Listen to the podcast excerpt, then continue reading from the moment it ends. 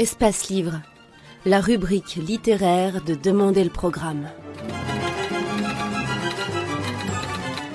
Les rencontres d'Edmond Morel.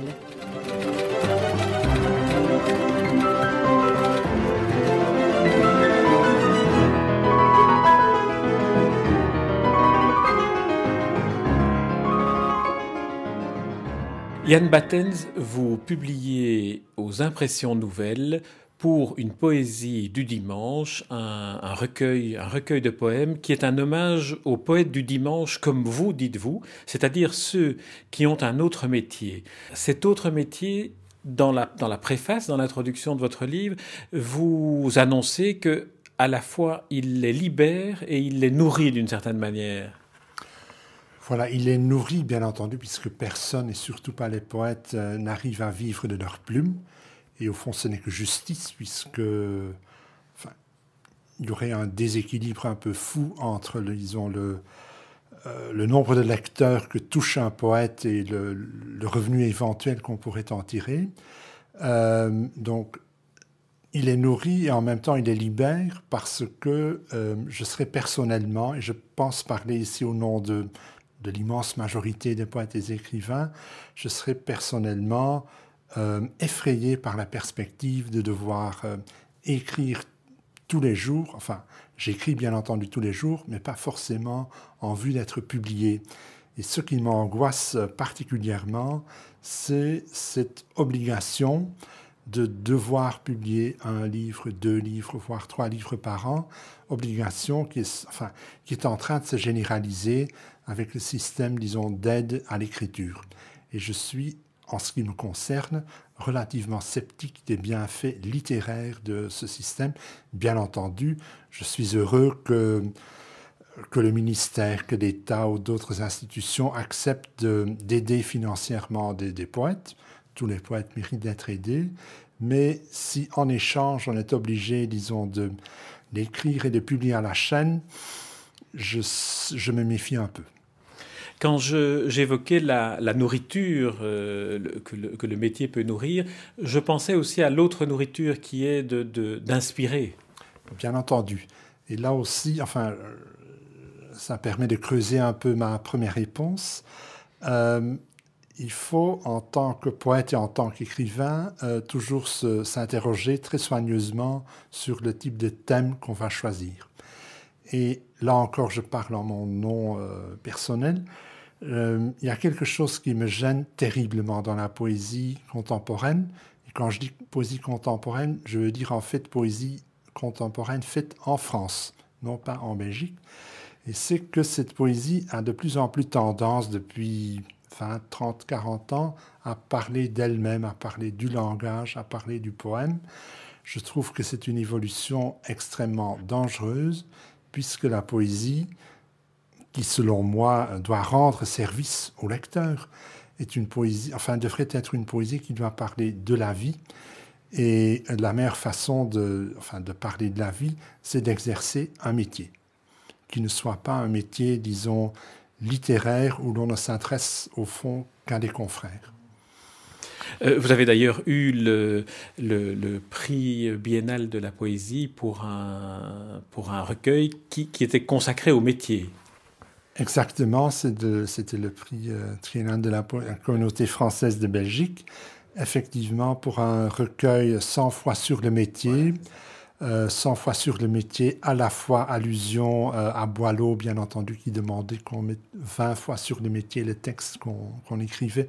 Ce n'est pas du tout une exagération en mon cas et en même temps aussi un petit clin d'œil aux, euh, exercices de style de, Raymond Queneau. Là aussi, effectivement, c'est peut-être mon inconscient qui, qui, se manifeste là. Il y a déjà cette, euh, ils ont cette veine professionnelle qui est très, très importante et effectivement, sans, euh, je suis convaincu que la plupart des, des, poètes seraient incapables de, disons, de s'exprimer sans le métier non littéraire qu'ils exercent comme second métier, comme euh, activité alimentaire, que sais-je. Je crois que cette activité, comme vous le dites, nourrit, inspire euh, fondamentalement leur travail de, poète. Euh, vous avez choisi dans, dans, cette, dans ce recueil pour une poésie du dimanche euh, d'évoquer des poètes dont le métier second ou premier ne touche pas à l'écriture. Voilà, puisqu'il y a, disons, second métier second métier. Euh, il y a beaucoup de poètes ou d'écrivains qui sont en plus, enfin, qui sont essentiellement, par exemple, journalistes. Mais en tant que, enfin, les, journalistes utilisent, travaillent, manipulent le langage du matin au soir. Et euh, ça m'a paru tout simplement moins intéressant, moins excitant, moins stimulant que d'aller chercher aussi euh, du côté de ceux qui ont exercé un métier totalement différent, comme par exemple le, grand poète américain Stevens, qui était euh, PDG d'une compagnie euh, d'assurance vie, et qui, s'il vivait aujourd'hui, il serait par exemple fortement impliqué dans le, scandale Fortis. Ce genre de situation m'amuse beaucoup, et comme je l'ai dit, je suis convaincu que cela se retrouve dans, non seulement dans leur euh, perception de la poésie, mais aussi dans leur façon de d'écrire de la, poésie. Dans le cas de Stevens, par exemple, un côté enfin, un peu prosaïque, un peu neutre, un peu euh, antipoétique en quelque sorte. Je suis très sensible à cela. Avant d'entrer plus avant dans, dans, le recueil pour une poésie du dimanche, euh, j'aimerais vous poser une question, mais je pense qu'on a dû vous la poser mille fois, donc je suis un peu embarrassé, mais j'aimerais quand même entendre votre, votre, votre réponse. J'ai toujours le droit de ne pas Oui, c'est vrai. Mais, je, la connais déjà. Et vous la connaissez déjà.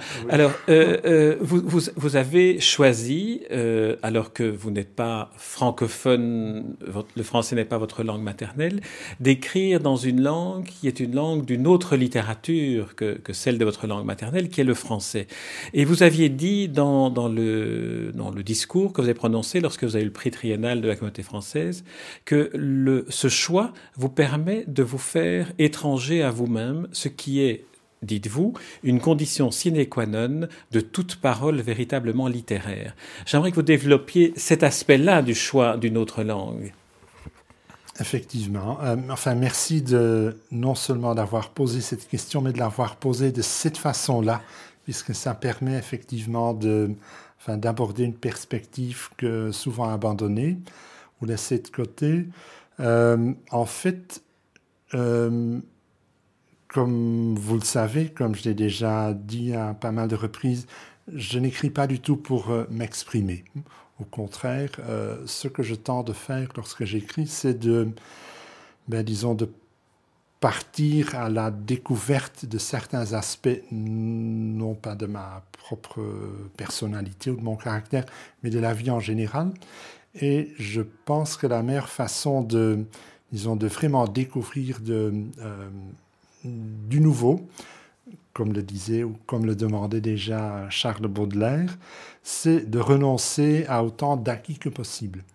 Et un des acquis, c'est évidemment le, enfin, le naturel avec lequel tout le monde s'exprime dans sa langue maternelle, en l'occurrence le néerlandais, qui est aussi la langue que je parle chez moi à la maison, avec mon épouse. On est même patoisants tous les deux, et j'en suis très fier. Euh, et donc, renoncer à, à des acquis, euh, d'abord sur le plan linguistique, mais euh, renoncer à une, langue maternelle signifie aussi renoncer à une culture, puisqu'on ne peut pas dissocier langue et culture. Donc je dois, ou disons le, passage du néerlandais au français me permet non seulement de chasser le naturel, que je crois extrêmement dangereux pour, le, pour un écrivain, mais ça me permet aussi de, disons, d'abandonner, d'oublier les repères culturels de base, donc tout ce qui va en quelque sorte de soi, tout ce qu'on a emmagasiné au cours de son éducation, de sa formation, et euh, disons de, de, de, se lancer en quelque sorte sans, sans garde-fou. C'est un risque que je prends. Euh, qui complique certainement le, le processus de l'écriture, puisque je, je suis quand même quelqu'un qui j'écris assez lentement. Je ne publie pas. Enfin, je publie de temps à autre un recueil, mais c'est toujours des recueils assez minces. Donc, mon rythme de production est très lent. Je réécris énormément. Il y a énormément de déchets. en l'occurrence pour le petit livre que, je viens de publier, essayez de vous imaginer que j'ai laissé de côté 90% du chantier qui était là, mais je suis prêt à faire ce genre de sacrifice parce que je crois qu'au bout de, ben, disons, de cet effort, il y a vraiment du neuf.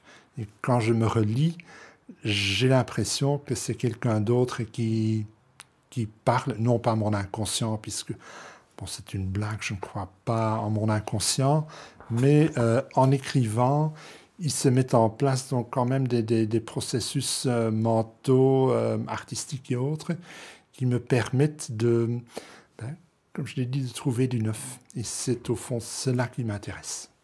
Est-ce que vous pouvez, vous êtes en mesure de nous dire euh, comment concrètement se passe ce processus euh, euh, d'écriture par l'élagage par... Est-ce qu'un texte parfois est, à 100% différent lorsqu'il est abouti que le point de départ, comme un, comme un dessinateur qui, qui effacerait À vrai dire, le point de départ, il n'y en, a pas, ou à peine.